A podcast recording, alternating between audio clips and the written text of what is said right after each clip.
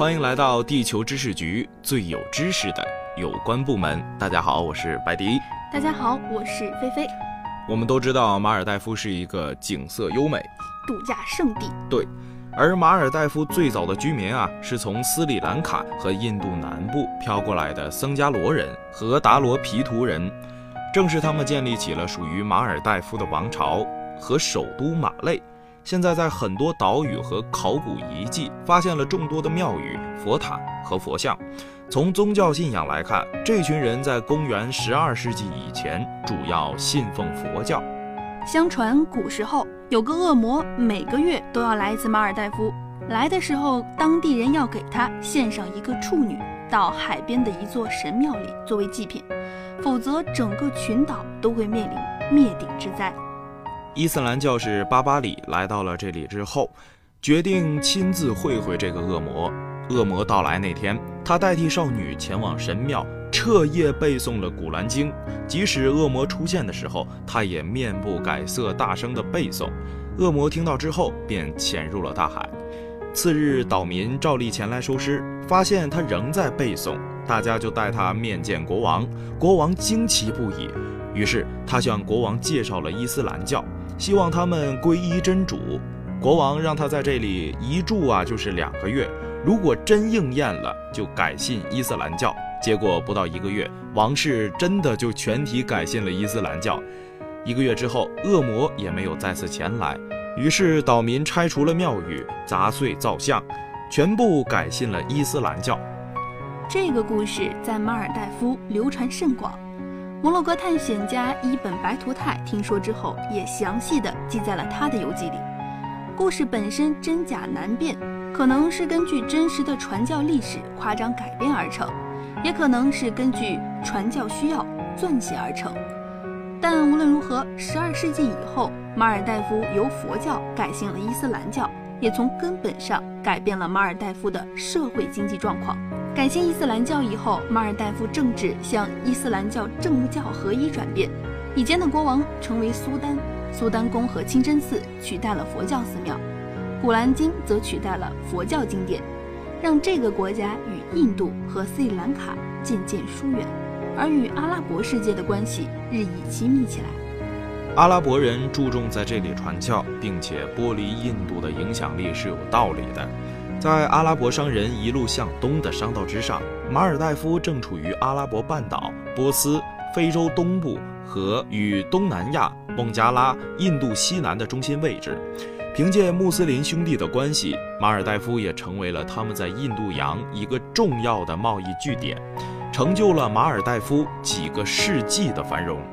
在今天的马尔代夫居民里，除了来自印度的达罗毗荼人和来自斯里兰卡的僧伽罗人，阿拉伯人和非洲黑人血统也占相当大的比例。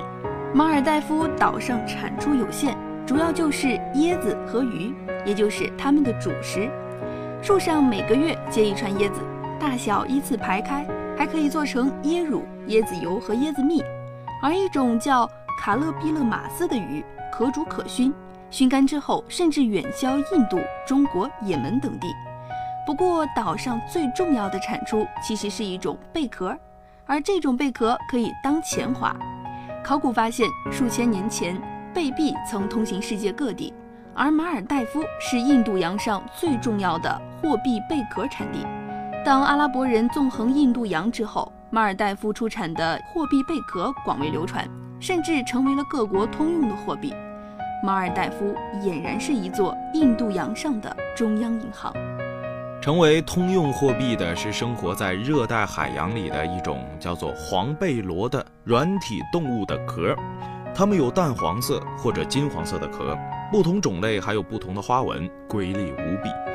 贝壳的制造过程很简单，从海里捞出海贝，放在事先挖好的坑里，等里面的肉烂掉，只剩白色的壳。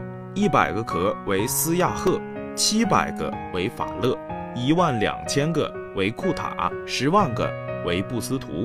一个金蒂纳尔通常可以换四布斯图贝壳，但是遇到贝壳贬值的时候，往往会跌到一金蒂纳尔换十布斯图。可见，作为货币的贝壳，按照不同数量已经有了不同的称谓。类似于辅币换算。而贝壳产量多的时候，相当于货币超发，甚至还引起了通货膨胀。不过，放在数百上千年的历史里，这样的通货膨胀率不算太大。岛上贝壳的产量相对于其他货币甚至纸币来说，其实更加稳定。这应该也是这种贝壳能够长期作为各国通行货币的重要原因。除了在马尔代夫通用以外，其他国家似乎也都承认了这种贝壳币的价值。马尔代夫人甚至还可以用贝壳向孟加拉人买米，向也门人换沙子。阿拉伯人还会用它们去非洲买奴隶。到了大航海时代。马尔代夫独特的地理位置和出产，也给他带来了一批又一批的殖民者。一五五八年，葡萄牙在马尔代夫建立了一个贸易据点，并开始驻军。希拉利王朝的末代苏丹被迫流亡到了果阿，但是他们传播天主教的活动引起了巨大的反弹。穆罕默德、塔库鲁法努三兄弟率众奋起反抗。终于在1573年全歼葡萄牙的驻军，建立了乌蒂姆王朝。到17世纪，荷兰取代葡萄牙人成为了海上霸主，成为马尔代夫的主要贸易伙伴。苏丹于是邀请荷兰人一起来打击南印度的马拉巴尔海盗。这一招无异于引狼入室。在赶跑海盗之后，荷兰东印度公司宣布。马尔代夫为其势力范围，并派出了友谊代表团，意图加强控制。但荷兰人的阴谋没有快速得逞，而是被马尔代夫政府不断推三阻四，一直到了英国人的到来。十八世纪英国崛起，马尔代夫又转向英国寻求保护。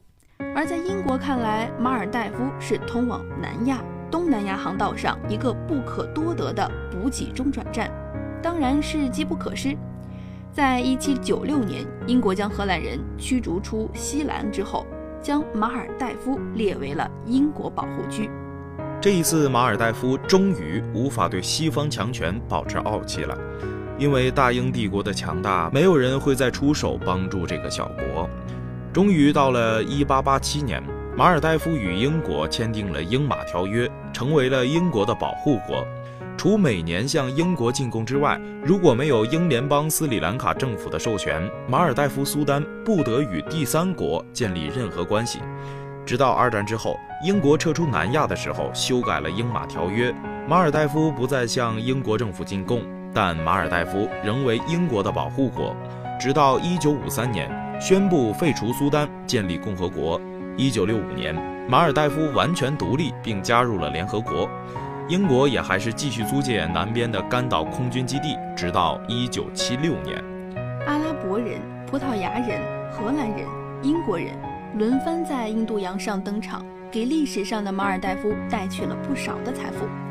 但到了独立之后，贝壳已经不能当钱花了，印度洋贸易的重要性也在下降，马尔代夫的生计成了个问题。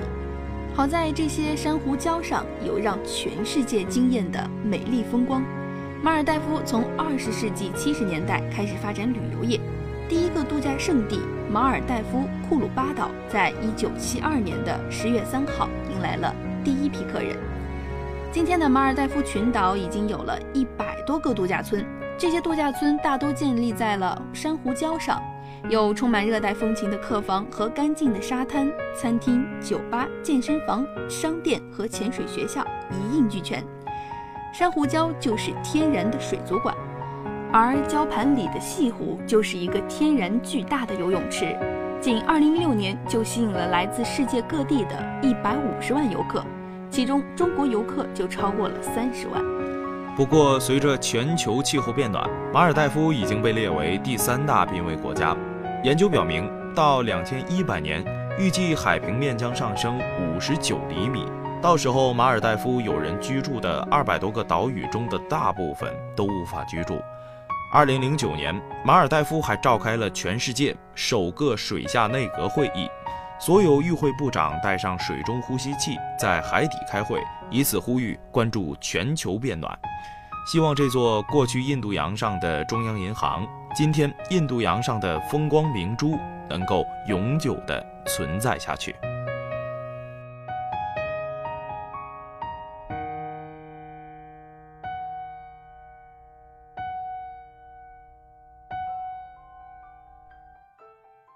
好了今天的故事就为你讲到这里。